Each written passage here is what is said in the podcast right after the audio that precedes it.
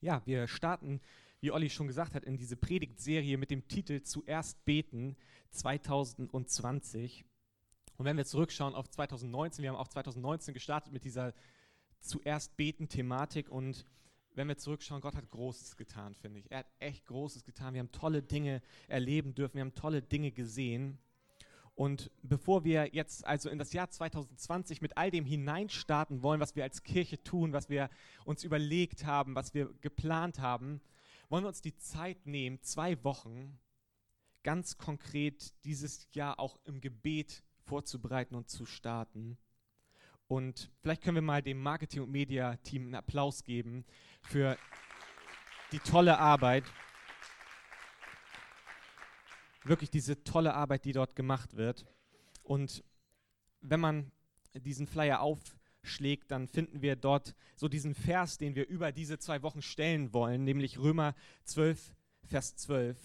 Seid fröhlich in Hoffnung, in Bedrängnis haltet stand und seid beharrlich im Gebet. Hoffnungsfroh, standhaft, beharrlich im Gebet. Das wollen wir ernst nehmen für 2020.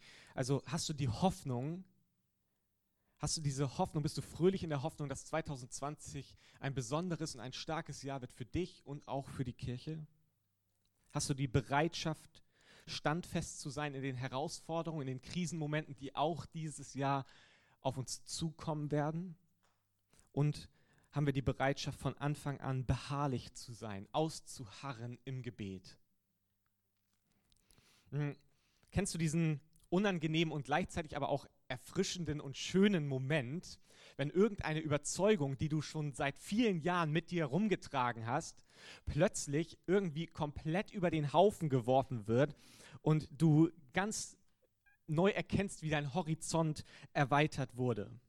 Seitdem ich meinen Führerschein gemacht habe, hatte ich immer ein Problem, bis es sich dann vor einiger Zeit auf wundersame Art und Weise aufgelöst hat. Bei uns in der Familie hatten wir das immer so gehandhabt, dass wir versucht haben, die Autos so durchzutauschen, wie jemand gerade das Auto braucht. Wenn jemand zum Beispiel irgendwie einen größeren Transport gemacht hat, dann hat er das größere Auto genommen und wenn jemand einfach nur so kurze Strecken gefahren ist, hat er eher das kleinere Auto genommen. Und durch dieses Hin- und Hertauschen kam ich immer wieder in eine gewisse Notsituation. Und in der Regel war das Szenario also folgendes. Ich war mit dem Auto unterwegs und bekam plötzlich die Meldung vom Auto, pass mal auf, Luca, der Tank, der ist langsam leer. Du musst irgendwie zu einer Tankstelle. Und so war also die logische Folge, dass ich mich äh, erkundigte oder dass ich überlegte, wo ist die nächste Tankstelle in der Nähe, um dort dann anzuhalten und das Auto zu befüllen. Und immer wenn ich dann auf diese Tankstelle zufuhr, kam dieser unangenehme Moment, in dem ich mich dann entscheiden musste, auf welcher Seite ich jetzt an die Zapfsäule ranfahre. Entweder links oder rechts. Und durch das Durchtauschen der Autos hatte ich immer überhaupt keine Ahnung, auf welcher Seite sich jetzt der Tankdeckel denn befindet. Und meine intelligente Lösung war jetzt immer, dass ich also wenige hundert Meter vor der Tankstelle das Fenster auf der Fahrerseite herunterkurbelte. Ich versuchte dann irgendwie mit einer Hand das Lenkrad zu stabilisieren, während ich dann meinen Kopf aus dem Fenster herausstreckte und mehrmals ruckartig versuchte, einen Blick nach hinten zu erhaschen, um herauszufinden, ob vielleicht der Tankdeckel auf der Fahrerseite sich befindet. Und so kam es also mehrmals zu diesem Vorfall, dass ich mit dem Kopf außerhalb des Autos den Wagen irgendwie so über die Straße schlingerte und versuchte krampfhaft mir dabei auch die Brille noch auf der Nase zu halten, sodass sie nicht durch den Fahrtwind weggeschleudert wurde. Also ich bezahlte immer die Suche nach dem Tankdeckel mit einer Nackenzerrung im Anschluss ähm, und gleichzeitig auch mit einer Gefährdung von Leib und Leben. Einfach weil ich davon überzeugt war, es gibt keine einfachere Lösung. Das ist intelligent, was du tust, Luca. Und nachdem ich also diese Tortur einen längeren Zeitraum und viele Male mitgemacht hatte, erzählte mir irgendjemand so selbstverständlich zwischen Tür und Angel, dass es ja absolut genial und hilfreich ist, dass es am Armaturenbrett diesen kleinen Pfeil neben der Zapfsäule gibt, durch den man immer erkennen kann, auf welcher Seite sich nun der Tankdeckel befindet. Und nur um sich selbst nicht bloßzustellen, ist das dann der Moment, in dem man auch so tut, als ob das absolut selbstverständlich ist. Und ich sagte, ja, das stimmt, das ist echt genial. Habe ich auch immer wieder gedacht, Mensch, das ist eine gute Erfindung. Ne? Nicht, dass da irgendjemand dann mit dem Kopf außerhalb Es ist eben dieses Phänomen, wenn man schon immer von irgendetwas überzeugt gewesen ist und dann plötzlich wird dieses falsche Denken durch die Wahrheit aufgelöst. Es ist ein Paradigmenwechsel. Wenn wir dieses wunderschöne Wort in unserem Sprachgebrauch verwenden, dann meinen wir in der Regel so den Wechsel einer Grundüberzeugung, einer Grundauffassung, die wir hatten. Das Ähnliche ist es bei der Nudelkelle, dieses Loch in der Nudelkelle, wo ich immer wieder dachte, wie was, warum? Warum dieses Loch in der Nudelkelle? Das hilft doch beim Umrühren gar nicht, bis mir irgendjemand mal sagte, dass es wohl dafür ist, dass man die Portion, die ideale Portion abmessen kann, wenn man Nudeln kochen will. In Matthäus Evangelium Kapitel 6 finden wir eine der deutlichsten Bibelstellen, wenn es um das Thema Gebet geht. Und obwohl sie eigentlich so deutlich ist und obwohl sie sich befindet in einem absolut viel gelesenen Teil des Neuen Testaments, habe ich manchmal den Eindruck, dass es nicht so ernst genommen wird und dass es selten thematisiert wird. Und wenn wir uns dann also heute mit dieser Matthäus 6 Bibelstelle auseinandersetzen wollen in dieser Predigt, könnte es passieren, dass auch bei dir so ein Paradigmenwechsel stattfindet. Auf jeden Fall ist es vor einiger Zeit bei mir so gewesen. Der Titel dieser Predigt ist Zuerst beten, aber wie? Zuerst beten, aber wie? Denn das ist ja die Frage, die ich mir stelle. Wie kann ich lernen, zuerst zu beten? Wie kann ich lernen, ein besseres Gebetsleben zu führen als bisher? Und wir lesen dann also in Matthäus 6, Verse 5 bis 9 folgendes von Jesus. Und wenn du betest, sollst du nicht sein wie die Heuchler, denn sie stellen sich gern in den Synagogen und an den Straßenecken auf und beten, um von den Leuten bemerkt zu werden. Wahrlich, ich sage euch, sie haben ihren Lohn schon empfangen. Du aber, wenn du betest, geh in dein Kämmerlein und schließe deine Türe zu und bete zu deinem Vater, der im Verborgenen ist, und dein Vater, der ins Verborgene sieht, wird es dir öffentlich vergelten. Und wenn ihr betet, sollt ihr nicht plappern wie die Heiden, denn sie meinen, sie werden erhört um ihrer vielen Worte willen.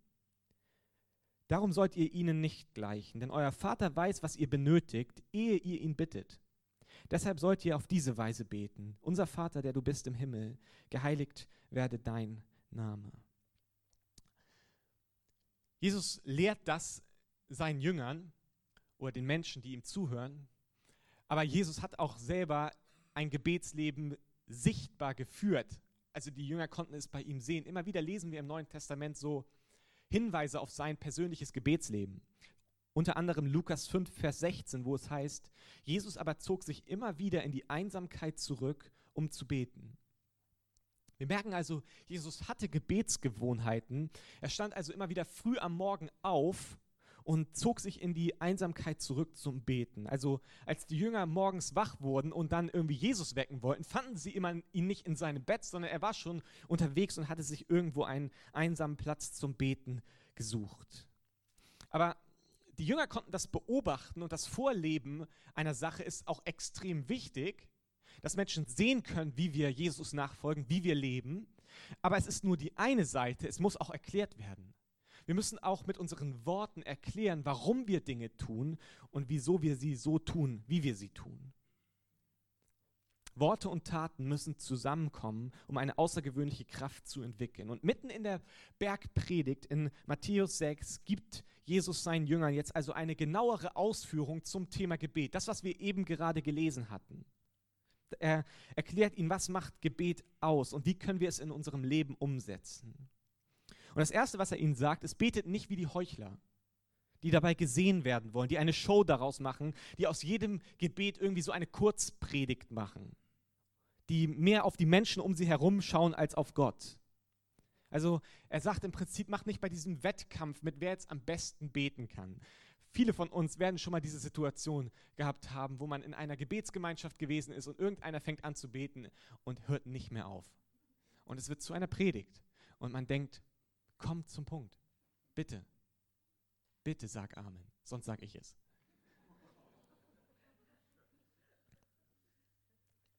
Das zweite ist, geh in dein Zimmer, schließ die Tür zu und bete für dich allein. Es geht um deine Beziehung zu Gott. So hat auch Jesus gebetet, als er sich in die Wüste zurückgezogen hat.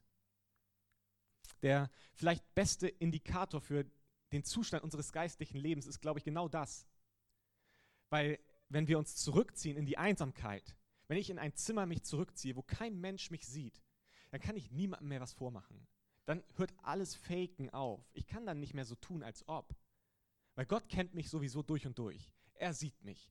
Und ich kann niemandem mehr etwas vormachen. Und deswegen glaube ich, diese einsamen Momente vor Gott, sie sind so ein toller Indikator dafür, wie es wirklich in unserem geistlichen Leben aussieht. Und das Dritte, was er ihnen sagt, ist, plappert nicht wie die Heiden. Was, was bedeutet das? Die Antwort finden wir direkt im Text. Es bedeutet, mach nicht so viele Worte. Plappere nicht. Es geht um die Anhänger der Götzen, die meinten, sie werden nur dann gehört oder sie werden besser gehört, je mehr Worte sie machen.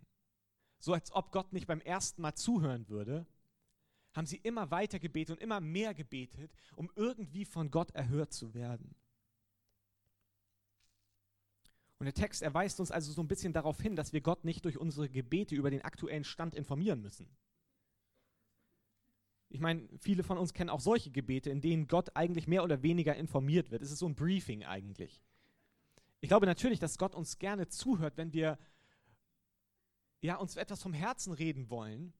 Aber so oft geht es mehr darum, dass es einfach mir gut tut, wenn ich mich daran erinnere, dass Gott informiert ist, dass er den Überblick hat.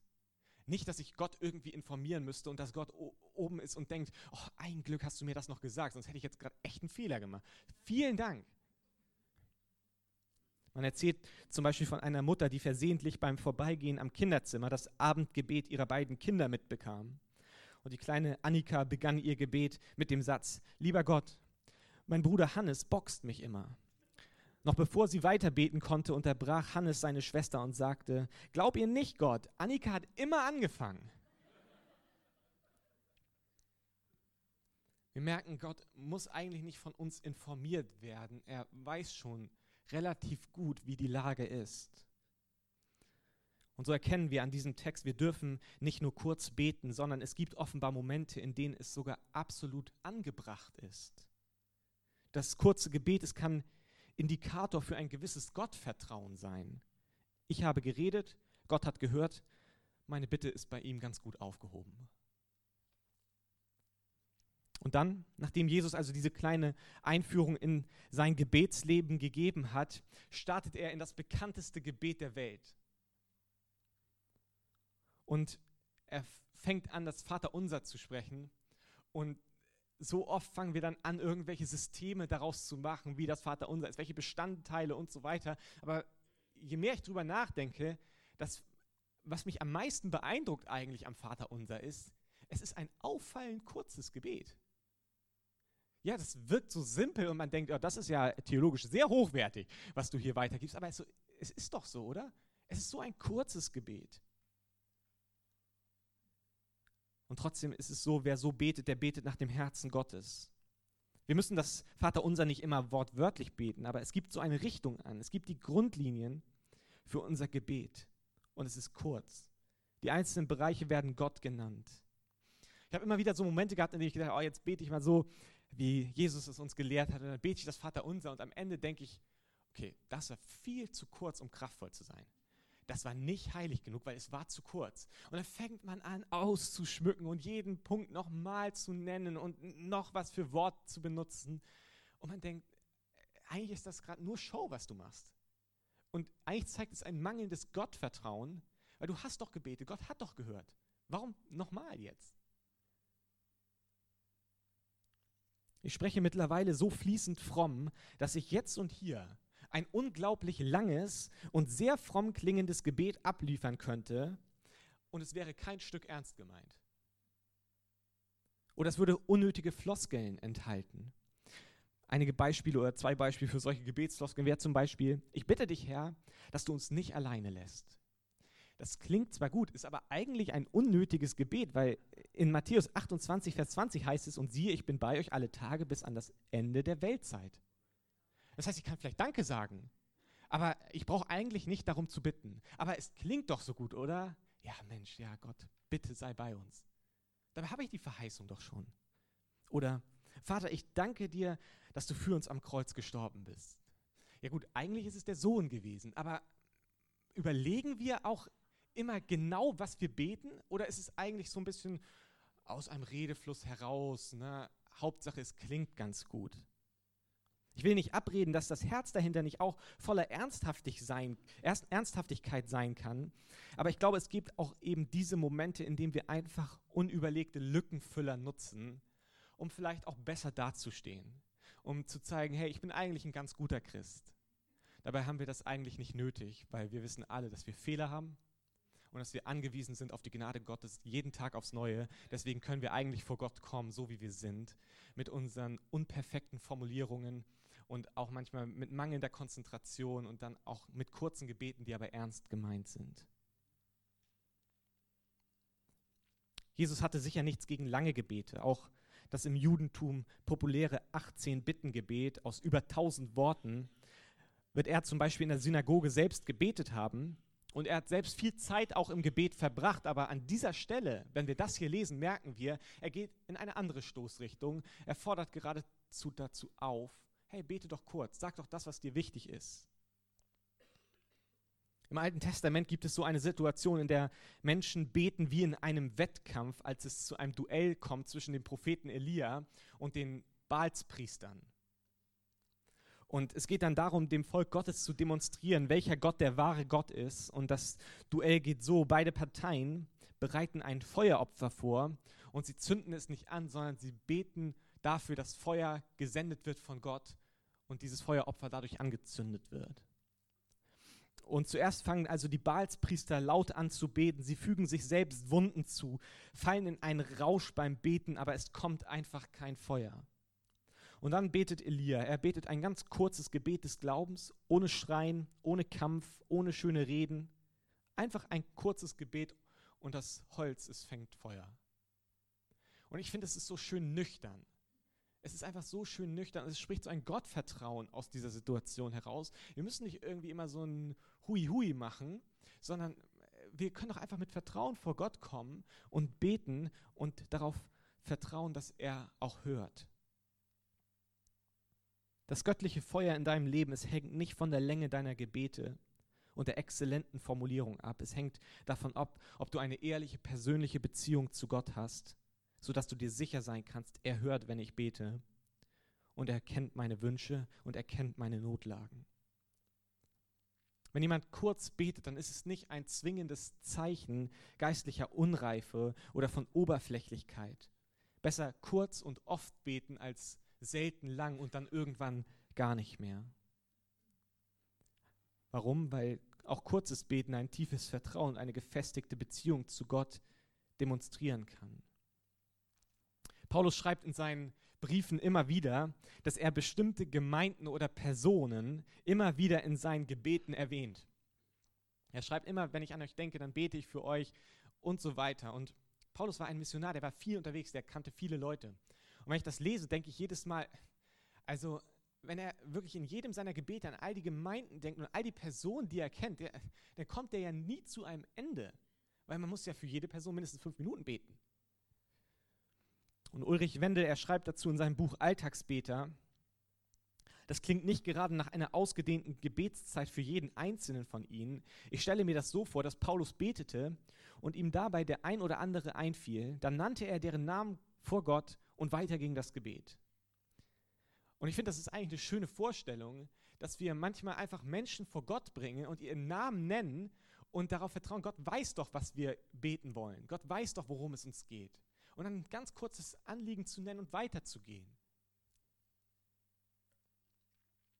Lange, unbedachte, nicht zentrierte Gebete kannte man schon im Alten Testament. Im Buch des Predigers lesen wir, Übereile dich nicht mit deinem Mund und lass dein Herz keine unbesonnenen Worte vor Gott aussprechen. Denn Gott ist im Himmel und du bist auf der Erde. Darum sollst du nicht viele Worte machen ich persönlich bin nicht besonders gut darin, einfach weil ich immer wieder denke, oh, ich will ja ein kraftvolles Gebet sprechen und kraftvolle Gebete, die sind einfach länger. Und eigentlich ist es nicht wahr. Eigentlich kommt es mir auf die Beziehung an und wie ernst ich das Gebet meine. Aber warum verfalle ich immer wieder in dieses alte Muster, in dem ich mir Druck mache, irgendwelche langen Gebetszeiten zu machen? Und ich glaube, der Grund ist zum Teil eine falsche Auslegung von Bibelstellen, wie zum Beispiel 1. Thessalonicher 5, Vers 17. Dort gibt Paulus eine Ermahnung an die Gemeinden weiter und er schreibt, betet ohne Unterlass. Betet ohne Unterlass. Und das kann Druck auslösen, wenn man es falsch versteht und denkt, okay, ich muss sieben Tage die Woche, 24 Stunden am Tag beten. Das heißt es doch hier, betet ohne Unterlass.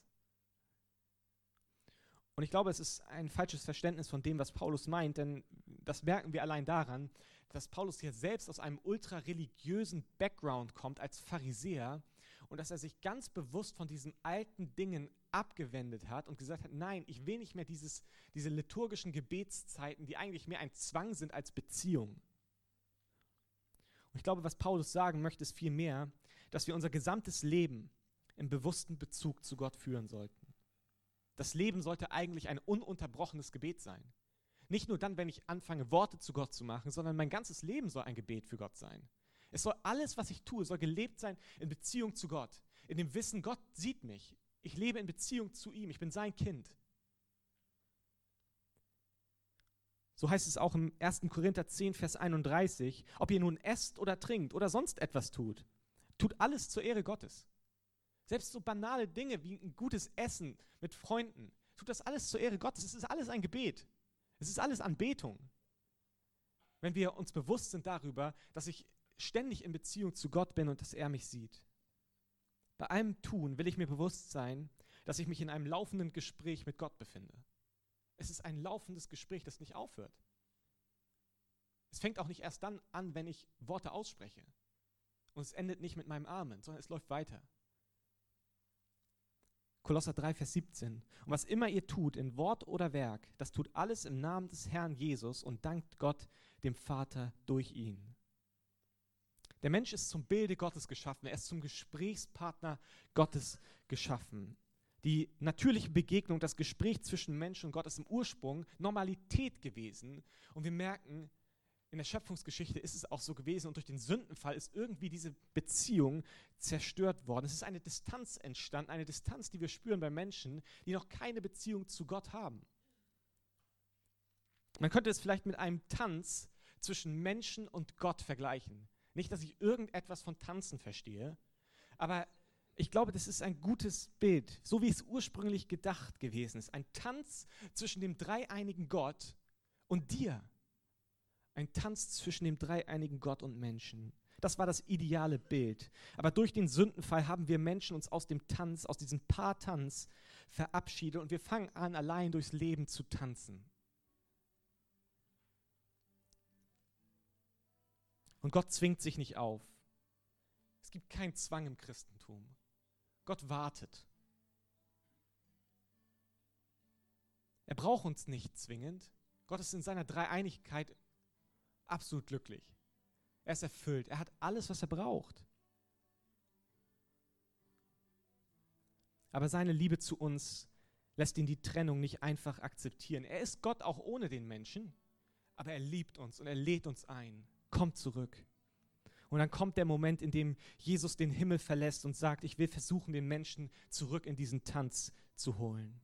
Er kommt zu uns auf die Tanzfläche und er lädt uns ein, in den Tanz zurückzukehren, nicht mehr solo zu tanzen. Und das geschah, als Jesus Mensch wurde, als er am Kreuz für unsere Sünde bezahlte und nach drei Tagen auferstand. Es ist sein Angebot. Pass auf, komm zurück. Meine Hand ist ausgestreckt. Ich habe alles für dich bezahlt. Die Beziehung zu Gott kann wiederhergestellt werden. Du kannst Vergebung bekommen. Kehr zurück in den Tanz. Komm, lass uns wieder tanzen. Nicht, weil wir so großartige Tänzer sind und wir uns Gott quasi aufzwingen. Das ist Religion. Wir sind so perfekte Tänzer, dass Gott gar nicht anders kann, als uns anzunehmen. Nein, nein, so gut tanzen wir nicht. Sondern weil Gott uns liebt und uns an seiner Perfektion teilhaben lassen will. Deswegen lädt er uns ein. Das ist Beziehung. Das eine ist Religion, das andere ist Beziehung. Religionstanz ist professionell, wie zwischen zwei Berufstänzern, die nur so tun, als ob sie verliebt sind. Das ist Religion ich mache es alles perfekt und tue so, als ob ich irgendwie in einer Beziehung mit Gott bin. Aber das wollen wir nicht. Das ist nicht das, wozu die Bibel einlädt. Beziehungstanz ist vielleicht manchmal stümperhaft, aber die Schönheit liegt in der Beziehung. Das ist Beziehung, das ist Jesus. Er lädt uns ein, obwohl wir manchmal ihm auf die Füße treten, lädt er uns ein in diesen Tanz und sagt, ich zeig dir, wie man tanzt. Komm, tanz mit mir. Wenn wir mit Jesus in einer persönlichen Beziehung leben, dann ist es die Überwindung von irgendwelchen liturgischen Gebetszeiten, die uns knechten und nur der Versuch sind, möglichst fromm zu tun, Pluspunkte bei Gott zu erarbeiten. Und wir dürfen in eine Freiheit hineinkommen, in eine Freiheit leben, die Jesus schenkt. Und dann können wir wieder anfangen, uns Gebetszeiten zu machen, aber nicht aus einer, einer komischen Haltung, ich muss mir irgendwas vor Gott erarbeiten, sondern hey, ich liebe Gott und ich möchte ganz bewusst Zeiten mit ihm verbringen. Es ist eine andere Denkweise, ein Paradigmenwechsel. Unser gesamtes Denken sollte unvermeidlich die Form eines Gesprächs oder eines Tanzes mit Gott haben. Wir dürfen Alltagsbeter sein, weil wir jeden Moment in einem Gesprächstanz mit Gott sind. Wir tanzen mit ihm und wir sprechen mit ihm, jeden Moment. Und ich glaube, das führt auch zu einem Leben der Integrität, einem veränderten Lebenswandel, weil ich weiß, ich gehe nicht mehr alleine durchs Leben, sondern jemand steht bei mir, jemand tanzt mit mir. Ich treffe mich nicht nur hin und wieder im Gebet mit Gott, sondern ich tanze mit ihm. Ich tanze die ganze Zeit mit Gott und ich kann mich seiner Gegenwart gar nicht entziehen und das will ich auch nicht, sondern mein ganzes Leben ist ein Gebet. Mein ganzes Leben ist ein Gebetstanz mit Gott. Und er lädt Menschen ein, in diesen Gebetstanz zurückzukommen. Wo wir angefangen haben, allein zu tanzen, sagt er, komm zurück, ich lade dich ein. Du musst nicht perfekt tanzen. Ich bin perfekt. Du darfst dich einfach führen lassen. Ich glaube, es ist ein schönes Bild. Und lass uns in diesen zwei Wochen, in denen wir zuerst beten und auch die Themen zur Erinnerung in diesem Flyer drin haben, lasst uns lernen, nicht zu plappern und nicht irgendwie fromm zu tun und nicht nur in Gemeinschaft zu beten, sondern uns zurückzuziehen, da wo uns niemand sieht außer Gott. Und dann dürfen wir ganz ehrlich mit Gott sein und ihm ganz ehrlich sagen, das, was wir uns wünschen. Und wenn das Wichtige gesagt ist, dann sag Amen. Weil Gott ist kein Gott, der nur dann hört, wenn wir ihn informieren oder wenn wir möglichst viele Worte machen. Wollen wir zusammen jetzt aufstehen am Ende der Predigt?